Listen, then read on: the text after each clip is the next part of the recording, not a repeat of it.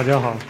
呃，我叫刘健，大家应该知道的。所以今天我讲的题目是一个人的动画电影。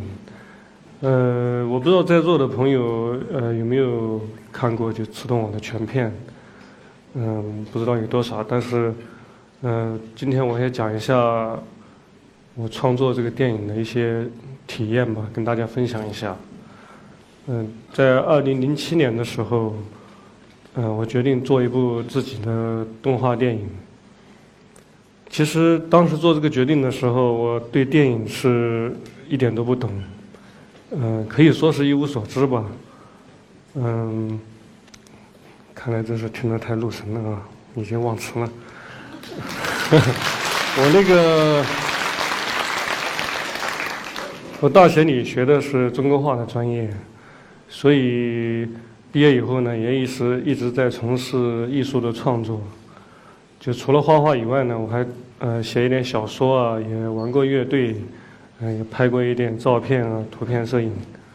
所以现在回头看呢，可能是我尝试的这些艺术样式，就是为我日后做电影嗯做了一个很好的基础。说起我跟电影的缘分，应该是在二零零一年的时候。嗯，我是也是一个机缘巧合，给一个国产的电影做了大概三分钟的一个动画。嗯，这是我第一次就是真正的接触电影，然后对电影有了一个嗯相对有点模糊的一个概念吧。我记得当年我和我的朋友呃把我们做好的动画拿到北京给导演看，导演看了以后其实说了四个字，他说很好很好。我当时就看着他。就是突然心里出现了一个念头，我就在想，嗯，什么时候我也可以做一部自己的动画电影？这念头其实很短暂，一瞬间的，就就像我们呃生活当中很多的那个短暂的那些念头一样，是短暂的出现，然后短暂的消失了，就被日常生活淹没了。所以我的这个念头也是，呃，淹没了很久。大概到了二零零七年，这个念头呃又突然的跳出来。他告诉我，呃，是时候了，嗯，你可以做一部自己的动画电影了。我说好吧。所以呃，做一部电影首先要有剧本，所以我找了大概我以前写的一些短篇的小说，最后挑了一部《刺痛我》。大家知道一部呃动画片。特别是动画长片，嗯，它应该是一个公司化的一个标准的工业的工业制作流程。所以当时我做《刺痛我》的时候，也是，嗯，打算组建一个团队来完成这个制作。但是真正的开始具体落实的时候，就发现了一个嗯比较严重的一个问题。因为我的我的设计，可能大家看到这个画面也知道，我的设定，包括人物还是场景，都是非常个人风格化的。这样的风格就不太合适一个团队，就是作为一个工业流程来生产。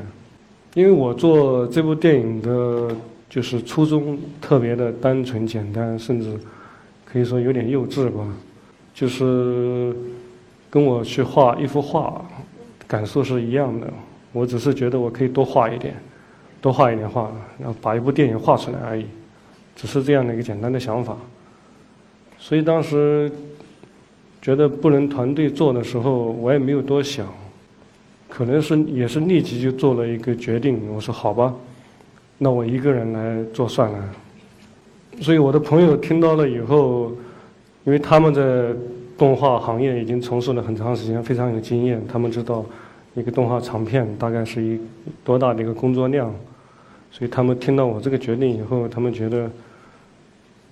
不太可能，而且对我的评价其实很简单，他们说你真是无知者无畏啊。所以无知者无畏。后来我回想的时候，他们说的非常有道理，的确是无知者无畏。我现在回想起来，当时的那个决定是。呃，又天真又浪漫的一个决定，就像我们以前呃实现四个现代化那样的口号一样的，就是比如说振奋人心就可以了。但是真正开始制作的时候，那问题就一个接一个的过来了，因为从剧本到后期，全部每个环节需要我自己一个人来完成。因为每个环节并不是我都可以擅长的，所以在做《刺痛我》这部电影的过程，其实也是我学习的一个过程。大概这个电影做到一半的时候，我开始考虑电影音乐的事情。大家可能知道，我的呃《刺痛我》的配乐是跟左小祖咒先生的一个合作。呃，这个合作其实也是非常的偶然。我当然当然希望是华语音乐来做配音嘛，听了很多的华语音乐，但是似乎没有找到就是特别合适的。有一次就是很偶然，我在我一个朋友家里喝茶，啊，他在放左小诅咒的音乐，嗯，我一听，这个音乐感觉就对了，应该是跟刺痛我的他的影片的气质是在一条线上面的。所以我回去以后就把诅咒的所有的音乐全部听了一遍。呃，大概最后挑了四首音乐放在《刺痛我》里面。嗯，《刺痛我》的配乐一共有六首，大概最重要的四首是左小诅咒的。我在韩国一个电影节放映的时候，然后一个中国的女导演看完以后跟我说：“哦，说左小诅咒那个钢琴弹得非常好，说那个片头曲的钢琴。”然后我跟她说：“那是我儿子弹的。”所以，所以这个是。片头曲，当时我儿子八岁的时候，他在弹钢琴，然后他自己作曲，所以我截了当中的一段来做，也是非常好的一个合作了。嗯，所以刺痛我，大概我克服了很多困难。呃，我不知道在座的有没有从事就是动画这个专业的，或者说对动画本身有了解的。我记得印象特别深的就是一个很简单的一个走路的动作，就走两步。现在看来，我现在回头看是非常简单的这个动作，但是当时我画了很长时间，就是画不好这个动作，就是走路。我现在知道，因为是动画语言的问题，动画语言其实就是这个动作应该怎么动，它的节奏是什么样的。所以当时没有意识到这个问题，画了很久画不好。嗯，现在大家可以想象，就是如果刺痛我的走路的动作，嗯，像功夫熊猫或者像海贼王那样的动作，那个效果可能是相当滑稽的一个画面。所以，作为一个动画电影，怎怎样动是非常重要的。所以我后来就告诉自己，面对动画、面对电影的时候，一定要就是。要有开放的心态去面对它，这样动画和电影，它也会把它开放的那一面呈现给你，然后你会有更多的可能性去发现里面有价值的、有新新鲜感的东西。所以这样的坚持也是给了我这些经验吧，嗯，也给刺痛我其实带来了一些好的运气。刺痛我当时我们完成的刚刚完成三分钟的时候，也做了一个样片，嗯，被河南的动画电影节的主席戈本先生他看到，他非常喜欢这个来自中国的好像不太一样的一个动画电影，所以他邀请刺痛我，二零零九年到他的电影节去做首映，所以当时这个呃，对我一个在零九年的时候还是一个电影门外汉的我来说。这帮助是非常巨大的。因为荷兰动画电影节在欧洲来说是一个比较偏重艺术的一个动画电影节，所以刺痛我就是从这个影展开始，被更多的人知道，然后被更多的电影节邀请，在以下的两三年以内，就是在世界各地进行了很多的放映，也获得了一些奖项，所以，呃。我要说一些，因为这个电影虽然是我一个人独自一个人花了三年的时间来完成，几乎是与世隔绝的呃一个制作过程。嗯，很多观众朋友知道了也问我说：“你这样子是不是太辛苦了？就是一个人花三年的时间做这样的电影。”然后我告诉他们，我说，如果你花去三年的时间在做你自己喜欢做的事情，其实是很幸福的一件事。